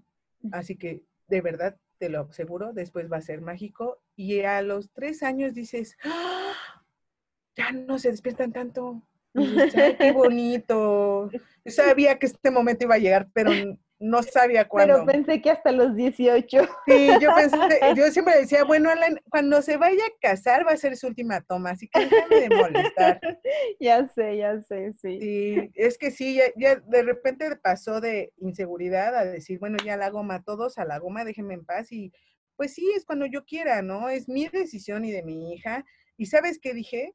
O sea, ya suficiente fue con que tuve que dejar a mi hija de mi ensoñación de vida, porque sí estaba yo como en mi, ah, mi apogeo de soy mamá y hago mi crianza con apego y ya porteo y soy acá Juan Camaney en la maternidad y tengo la vida para eso, a pasar a ser una mujer viuda, trabajando, y teniendo que dejar a mi hija. O sea, dije, no, ya es suficiente es eso como para estresarme con soltar a la lactancia a mi hija. Que es lo único que siento ahorita, que está a gusto, que yo estoy a gusto. Entonces. Que está seguro, ¿no? Era como, era la seguridad de las dos, ¿no? Emocionalmente hablando, creo Emocionalmente dije, no manches, o sea, ya más duelos para mi hija y para mí, ya estuvo. O sea, déjenme en paz, ya no lo voy a hacer.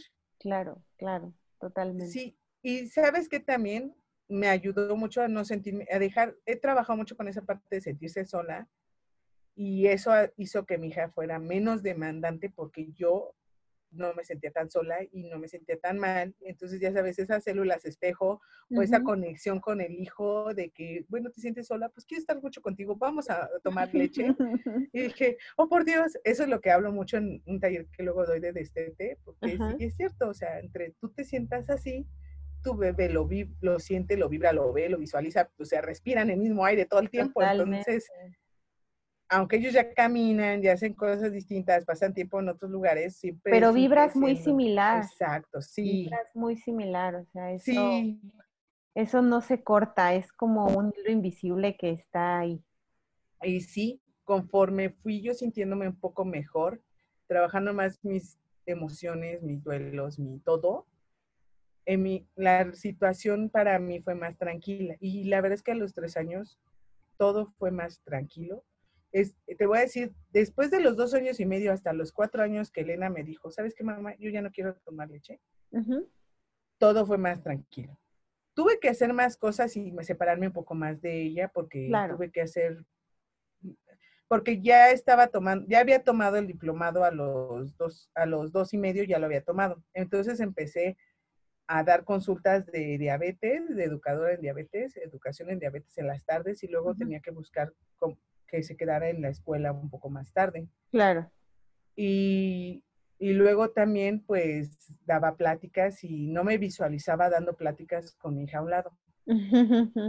Pero me sentí muy mal y decidí que pues ella se tenía que acostumbrar porque su mamá hacía eso y que esto era muy crianza con apego y estar todas con mamás y con mujeres y con hijos, entonces yo también podía llevar a mi hija. La verdad es que a veces me veo poco profesional. Mucha gente me lo ha dicho, la neta. Incluso a las consultas yo la llevo y si alguna vez llegué a escuchar un comentario de una mamá que me dijo que ella necesitaba la atención, no que yo le pusiera atención a mi hija. Pero mi hija aprendió a que yo estoy trabajando como ahorita y ella está ahí y me dice cosas y sí le digo sí, ¿no? Claro. Pero ya hace su vida. Pero pues esa ha sido como mi lucha porque me cuesta mucho trabajo encontrar como quien la cuide, o sea, quien la cuide mientras yo trabajo y además pagarle a alguien porque yo trabajé, pues al final no me reditúa. Entonces es como, pues bueno, vamos a ver de qué manera equilibramos esto. Trabajo con ella y cuando ella está en la escuela, pues trato de también acudir a las consultas para que su tiempo conmigo no esté invadido por mi trabajo. Pero ella ya mm, jugamos a, mamá, ¿me das una lactancia, por favor? Sí, hija, a ver, ven este, mamá, bueno, mira, es que me duele, me muerde mi bebé. Y sí, y así es nuestro juego, ¿no? Porque pues tiene años, ¿no? Y sí, neta, mira, haz de cuenta que cuando terminó mi curso de, de Aprolam, yo fui a, empecé a dar clases, eh, pues dar cursos, no tenía muchas mamás, empecé a dar asesorías iba a las casas de las mamás, que siempre he ido a casas de mamás. Tuve un consultorio hace poco y fue muy poco tiempo porque la verdad seguía yendo a las casas de las mamás. Porque es a donde pasa la acción, es tu territorio. Ahí es a donde de verdad vas a amamantar. Entonces, yo lo que hago es, con los elementos que tienen ahí, agarras así, haz esto, haz esto, acomódatelo así, ponte esto, ponte el otro, porque es su casa. Porque es, es su realidad.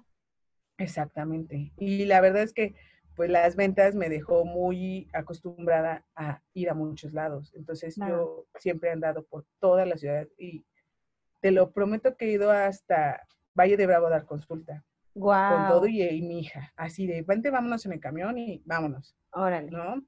Eh, Texcoco, de hecho, una de las mamás que están en, en lo de consejería que entró a Pilu fue una de las mamás que yo visité en Texcoco. Texcoco fui, he ido varias veces a ver a mujeres allá porque pues no encontraban quién y yo me fui. Y es Coautitlán, Whisky Lucan, es todo, todo la verdad es que siempre ando por todas partes, Xochimilco, Cuapa, todos. No quiero Chalco, pero sí se me hace más lejos. Pero bueno. más lejos este, que Valle de Bravo, no creo. No, no, eso sí, está más lejos Valle de Bravo. Pero es que esa vez me dijeron, por favor, ven. Y dije, no, no te yo voy. Entonces, pues, pues sí he andado por muchos lugares y, y, me gusta mucho lo de la lactancia. Y mi hija se ha acostumbrado a andar conmigo a muchos lugares. Realmente, eh, a veces, pues lo que te digo, después entré como intenté entrar en un hospital, no me salió, pero después del hospital entré a dar clases de química más en forma y, y seguí con las consultas en la tarde. Entonces, la verdad es que sí, de repente como que me, me surgieron muchas consultas. También empecé a dar eh, eh, pláticas en la Gineco 4. De hecho, este año ya no voy a estar ahí, porque también creo que es bueno que ahorita me di cuenta de que necesito no estar trabajando como loca. este tiempo en encierro te ha permitido eso. Sí, porque, o sea, es lo que le digo, oye, desde que mi hija estaba aquí bebé, yo no había pasado tanto tiempo aquí en mi casa. O sea, después de eso, o sea, me la pasaba en la calle. Claro. Y me encanta estar con consultas, eso no lo voy a dejar, pero sí dar tantas cosas, tengo que equilibrarme.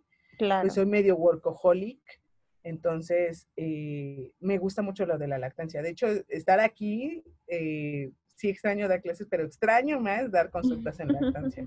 Sí, es así como, me, me, me encanta. Eh, y es impresionante, o sea, llevo ya muchos años dando consultas, asesorías. Ahora con lo de Pilu aprendí más y siempre aprendo más y la verdad es que hasta luego me dan ganas de estudiar o psicología o nutrición, estoy así como de, ¿qué hago, no? O maestría o algo, porque soy una adicta al estudio y la verdad es que sí me funciona y, y, me ayuda porque es una herramienta para las personas porque el ver que una mujer dice, ya no me duele, dices, así, eso, así era, ¿no? Entonces, eh, decir, ya no me duele, una vez fui a eso de aquí del CNA, que está bien cerquita, a ver a, a ese evento de niños, de los niños, se hacían un evento, ¿no? Entonces me encontré un muchacho, fíjate, ese amigo era de la prepa y su mujer tuvo a su niño y yo lo atendí aquí. Fueron como del primer año que di consultas ya en forma y lo vi y lo vi con el niño y en ese momento la mamá me saludaron, ah, sí, no sé qué, cómo estás, no sé cuánto. Agarra el niño y le pide y le da y ya me ha pasado un año y dije, ay, qué chido. Esas son las cosas que dices, ay, me encanta que, que lleve tanto tiempo, ¿no? O tengo una chica que fueron también de las primeras que, que, que yo le di una consulta, que vive con la villa. Y yo fui a verla eh, y todavía me dice, o sea, todavía me, me recomienda, todavía me manda personas y, y, me dice, no, yo siempre te voy a estar agradecida, que no fue solo mío, o sea, también es, es la chamba de la mamá, la verdad. Claro. Es que las mujeres decididas son las que hacen la diferencia. La información solo te da herramientas. Tú como asesora brindas herramientas, más no las vidas. Sí. Y nosotros no somos milagrosas, ni somos la octava maravilla y solo somos unas eh, facilitadoras de herramientas. Sí, somos una muleta. Yo creo que somos una muleta que ayudamos justamente a, a estabilizar esta parte que la mamá tiene como como débil en ese momento, ¿no? Y para ayudarlas a que solitas agarren su camino, pero realmente quien tiene el poder de lograrlo es la mamá, no nosotras. Exactamente, y también sabes que somos muy, bueno, no sé, yo me he encontrado ante muchas situaciones mujeres que viven aquí y que son de otros países. Uf, mm. es pan nuestro, porque son mujeres que no están siendo maternadas por sus mamás. Claro. Y necesitan apoyo, tribu y compañía. No manches, es de lo más fuerte. Es son las que son muy, eh, es muy fuerte, ¿no? A otras que, que sí tienen familias, pero que son muy, uh, les cuesta, ¿no? O sea, como soltarlas, y entonces ahí hay que empoderarlas, ¿no? O sea, me tocó a esta chica que te digo que lleva años y que siempre me dice que su bebé ah, no, ella me, no me dice eso, pero su bebé sigue tomando leche y siempre me preguntaba cosas y pasaron años y me seguía preguntando y yo con gusto le seguía respondiendo. Ella, o sea, me decía, es que gracias a ti, porque contigo pude decirle a mi marido que yo no le diera biberón y que yo le iba a dar pecho. Y de verdad, duró muchos años dando pecho porque se empoderó y se puso las pilas. O o otras que la verdad no lo he logrado. también hay mujeres que me han dicho, la neta, no lo voy a hacer. Entonces le dije, mira, es tu decisión y yo creo que tú ya sabes los beneficios, tú ya sabes lo bueno, pero también se vale que tú digas, no quiero. No es para mí. Y no es para mí. Y te voy a respetar, porque eso también es parte de nuestra labor, respetar a los demás. Sí, totalmente, totalmente de acuerdo. Entonces el día que Elena dijo, ya no quiero, yo también dije eso, voy a respetar a mi hija. ¿Y cómo te sentiste? ¿Fue de un día para otro? ¿Fue un proceso? ¿Ya te lo esperabas? Pues mira, fui trabajando un poco de algunas tomas. Mmm, para que la mañana pudiera salir a trabajar y la llevara a la escuela y no llegara después de las 12 del día, que ya no me recibían a la niña y claro. acá de, ah, corriendo. Entonces, eh, ya estaba, porque sí me tocó dar consultas amamantando, así tal cual, ¿no? Así dando asesorías de lactancia, diciéndole, póntelo así, mira, así. Entonces, ella tomando y yo diciendo y demás al inicio, ya después ella dejó Totalmente de hacerlo. didáctica. al principio sí. Pues sí, venía con el muñeco integrado, la verdad. Entonces, este, insisto que yo creo que no es tan profesional, pero pues a mí me, la, a mí me pasó así. Es Entonces, el de la em, maternidad. Pues sí. Todo se vale. Y la verdad es que si la tribu, una vez alguien puso en mi página que no estaba bien que se viera a la mujer como, como, esa, era un, una chica que había hecho su examen para la universidad amamantando, seguramente lo viste, eh, que estaba amamantando o cuidando a su hijo mientras hacía el examen y había pasado, y que decía que no estaba padre que romantizáramos, que ella había tenido que vivir esa situación sin una tribu. Sí, tenía toda la razón y dije, tienes razón, pero no congenio, porque más bien creo que hay que alabar ese deseo de hacer cosas. O sea, yo me aventé todos los diplomados, bueno, el de, el de Aprolar, con mi hija, me la llevaba todos los días, llevaba juguetes. Y no era la única, mis compañeras llevaban a sus hijos. Entonces, todas íbamos así. Y así me aventé muchas cosas. He hecho muchas cosas con mi hija al lado, ¿no? Porque no tengo quien la cuide muchas veces. Y es que justamente al final creo que ese es el trasfondo de la crianza con apego, ¿sabes? Exacto. No tanto el tema del apego en sí, o sea, no es el chiste de tener a tu hijo pegado 24 horas. ¿No? A veces los puedes dejar y eso no quiere decir que no tengas una creencia con apego, ¿no? A veces tienes que estar todo el tiempo con ellos porque no hay quien te los cuide, ¿no? Y a veces puedes estar 24 horas del día con tus hijos y no tener una crianza con apego. O sea, la realidad es que va muchísimo más allá del estar o no físicamente. Exactamente, sí, totalmente estoy de acuerdo contigo y, y es cierto incluso yo puedo decir que muchas veces tuve mucho tiempo con ella, pero con mis cuestiones personales emocionales, podría no verla en el ahora. Ay, porque así de repente falla la conexión. Ahorita empezó a fallar. No, no, había estado muy bien, ¿eh? Estado muy bien. Sí, no sé, de repente fluctúa, quién sabe. Pero bueno, me regreso. Sí, estoy de acuerdo contigo. Totalmente. Yo mucho tiempo estuve con mi hija, yo creo así cercana, después de todo lo que ya acabo de contar.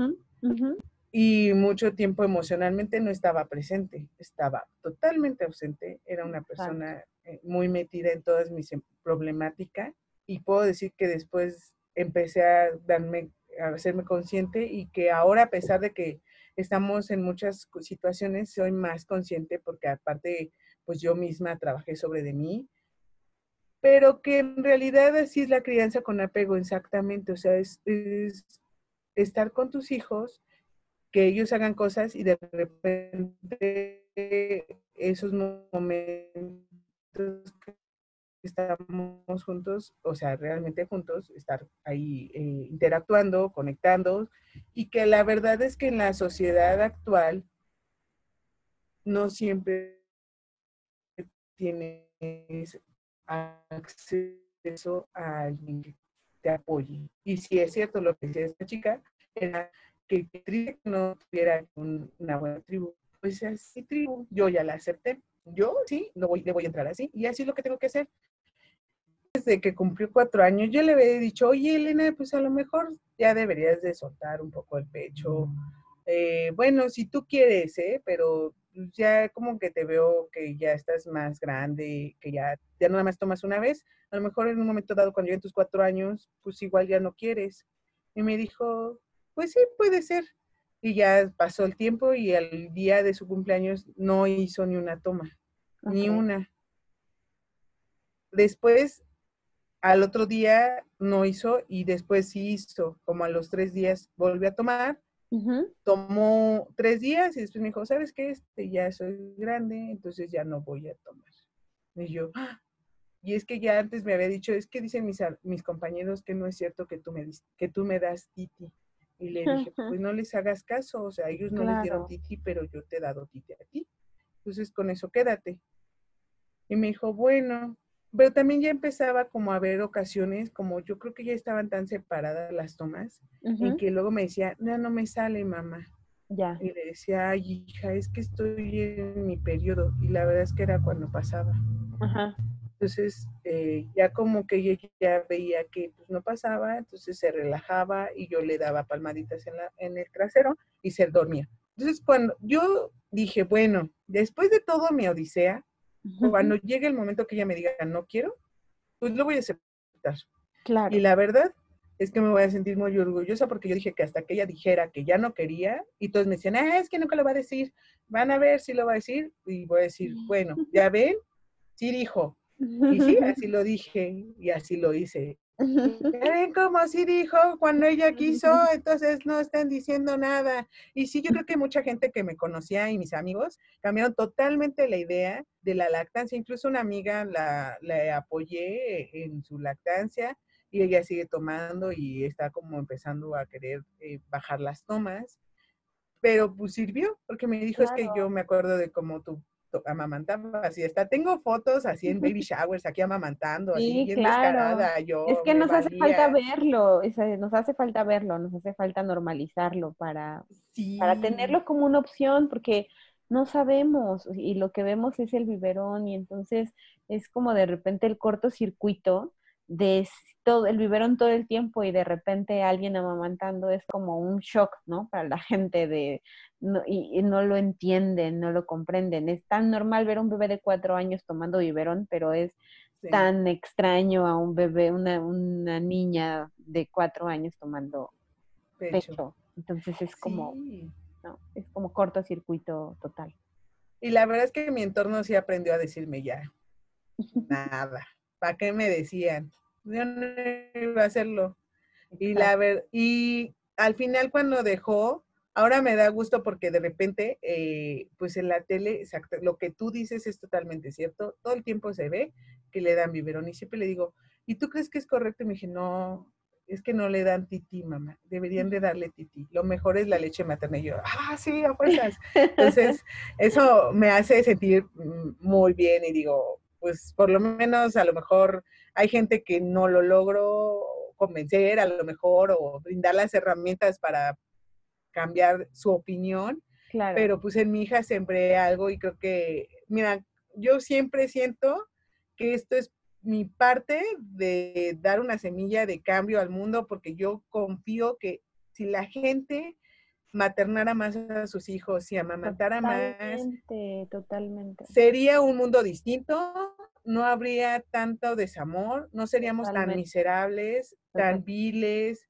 tan, tan, porque alguien que es amamantado y es eh, eh, maternizado de una forma ah, eh, correcta y, digamos, respetas a, tu hijo, seguro va a ser un ciudadano mañana que va a brindar lo mismo al mundo. Entonces, 100% yo, de acuerdo compartan las demás mujeres esas herramientas que conozco, para mí es lo más valioso de todo esto que acabo de comentar. Me ha dado muchas herramientas, incluso lo de la muerte de, Sam, me dio muchas más herramientas. Claro. Eh, eh, eso me ha tocado muchas mamás que están en la misma situación que acaban de perder a parejas o papás o o otras mujeres que muchísimas circunstancias y creo que eso me ayuda en ese sentido. creo que, que, ahorita la vida me está llevando como en el sentido de exactamente compartir con otras asesoras más este, esta situación para que ellas también puedan hacer como facilitadoras de la información y, y que seamos muchas, muchas, muchas, muchas, muchas, ¿no?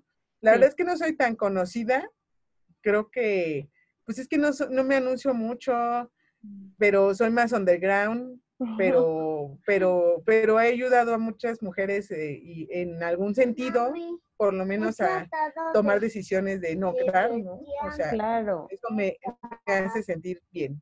Y creo que espero seguir mucho tiempo en este camino de la lactancia. Tomé un curso para dar psicoprofilaxis y demás, sí lo doy, pero más pensando en que en un futuro amamante. Creo que todo el tiempo estoy pensando más en la lactancia. Sí, no, me mueve mucho la lactancia. La verdad es que he intentado que me apasione igual lo de la preparación para el parto y sí me gusta, pero la lactancia sí me, es mi hit. Es lo tuyo. La neta. Sí, es lo que más me gusta. Y pues eh, al final yo creo que mm, en este camino uno aprende a vivir como puede y como tiene que ser, ¿no? O sea, como digamos te corresponde de acuerdo a lo que vas aprendiendo en el camino y que ah, nada sucede por casualidad. Muchas veces creo que ya los caminos eh, están muy bien trazados. Yo creo yo que encontré una misión de vida mi misión de vida es esto, acompañar. Creo que el acompañamiento es lo máximo. No tanto, o sea, por ejemplo, lo de nutrición y lo de psicología, me llama la atención por exactamente eso, es acompañar. Acompañar a personas. Últimamente tengo, sí tengo, tengo una, bueno, tengo la página, pero me metieron como eh, en una de Madres Perfectas, yo me sorprendió porque me dijo, oh, yo te conozco y te quiero meter al grupo. Y le dije, oh, pues gracias, está bien. Eh, mucho tiempo he estado en internet así, metiéndome y dando consejos y demás. También a veces me he dado cuenta que la gente que no te pide un consejo no hay que dárselo, que es algo que no le va a funcionar. Claro. Y y, y, lo de la Gineco 4 nos ha, me abrió un, mundo de mujeres que de verdad necesitaban un apoyo y tengo un grupo de WhatsApp como de 200 mujeres a las que les ayudo y ellas mismas invitan a otras personas. Y a mí realmente todo me va, las mujeres me llegan por recomendación. Yo no pago ni páginas, no hago casi nada de eso. Eso es lo mejor. mi página y hago lo que medio me puedo dar tiempo. Sí, o sea, la verdad es que intenté hacerlo alguna vez y mm, puse una foto de mí amamantando a Elena ya grande. Y tuve comentarios de esos de, esa niña ya está muy grande para que le esté Y yo dije, ay no, lo de la publicidad no lo voy a volver a hacer. Entonces, pues realmente he sido más de esa de recomendación. Casi puedo decir que la mayoría, y una pediatra que me recomienda mucho, son las que han llegado a mí. Pocas llegan por mi página han llegado más por esa parte de, oye, es que es lo mejor, con Carla, ve con Carla. Sí, así ha sido, la mayoría. Cuando quise entrar al hospital dije, pues es que yo creo que esto no es para mí, yo creo que yo debo de seguir en este camino de boca en boca, de llegar a las personas, porque la neta es que a veces, ahora ya no es tanto, pero cuando yo estaba en esta situación de con mi hija, no podía pagar mil pesos de una consulta. O sea, y hay muchas personas que no puedan pagar eso. Entonces, los grupos de lactancia como los que maneja Pilu, como los de la Liga de la Leche, como los de algunos otros lugares, son muy buenos. Y la verdad es que no se cree, pero con el tiempo, el año pasado yo dije, ay Dios mío, cada vez me llegan casos más complicados, no sé por qué. Y yo dije, no, hombre, esto es para que yo me ponga pilas y por eso también tomé el diplomado de pilo. Claro. sí, aprendí mucho. O sea, sí me llegan casos raros, no me llegan cosas sencillas y rara vez es algo que sea muy sencillo. Mm, esto sí me exige algo de poder, entonces es muy gratificante. O sea, hay cosas que no se pagan con nada y eso es algo de lo que da la lactancia.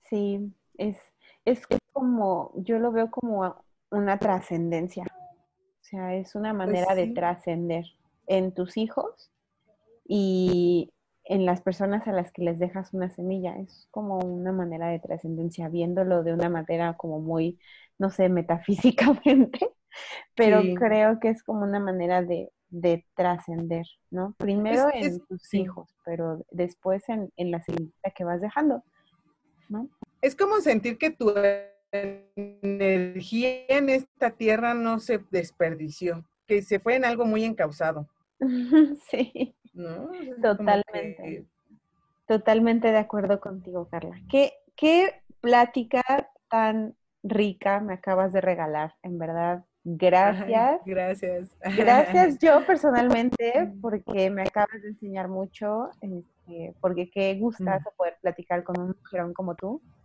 Ay, gracias. que ha pasado por tanto y que no se ha dejado vencer. Entonces, que, Ay, no, y te digo que hay momentos en que digo, ay, ay, se me salen las lágrimas, pero digo, lo respira, sé. respira, respira. Lo sé, porque si a mí me pasó durante esta plática, yo creo que, que el poder contar tu historia sin, sin derramar una lágrima, bueno, se, se- lleva mucho tiempo el sanar y, este, y, y, y- y- y en verdad, gracias, gracias porque, Ay, no, porque estuvo maravilloso. Gracias a ti. Creo que me deja, a mí, a mí en lo personal, porque creo que son cosas que debemos de decirnos entre mujeres, me dejas lecciones muy lindas. Este, Entonces, Gracias. estoy segura que a quienes escuchen esta historia va a pasar lo mismo, en verdad. Porque Ay, la ojalá. realidad es que el tema, el tema aquí, y lo he visto en cada una de las historias que he, he tenido el honor de conocer ah, en, en estos episodios, es que somos mujeres decididas y que somos mujeres tercas. y que con eso Sí. podemos lograr muchas cosas que nos propongamos. Entonces, la verdad es que, en verdad, me encantó platicar contigo. Valió la, vale la pena cada segundo y quien llegue hasta aquí va a ser muy feliz de haber escuchado esta historia. Ay, gracias. Y sí, sí estuvo muy larguita, oye. No, no Pero pues muchas gracias. La verdad es que lo que haces está bien padre porque eso es algo que no tan fácil podemos acceder. Y no, sigamos sinceros, la gente es floja para leer, entonces escucharlo lo cambia definitivamente, ¿no? O sea, Sí. leer no es algo que se nos dé a veces mucho. Entonces, un podcast es maravilloso y pues gracias a ti por invitarme y gracias por, por esta labor tan bonita. Eso también es una gran semilla para las personas, ¿no? Es como motivacional. Eso espero. En verdad, gracias y pues seguro vamos a estar en contacto. Te mando un abrazo bien fuerte. Y- Manda un abrazo muy fuerte. A tus órdenes. Ya nos esperó Gracias, mucho gracias. tiempo ahí, pobrecita. Ay, sí. Pues ahora que haya otra tetada, después de que nos liberen, a ver si hacemos algo. ¿no? Seguro que sí, Estaría ya nos- bien. Ahí hay ya nos varias por aquí. Seguro que sí. Vale. Cuídate mucho. Muchas un abrazo bien grande, Carla. Igualmente. A ti. Bye. Bye.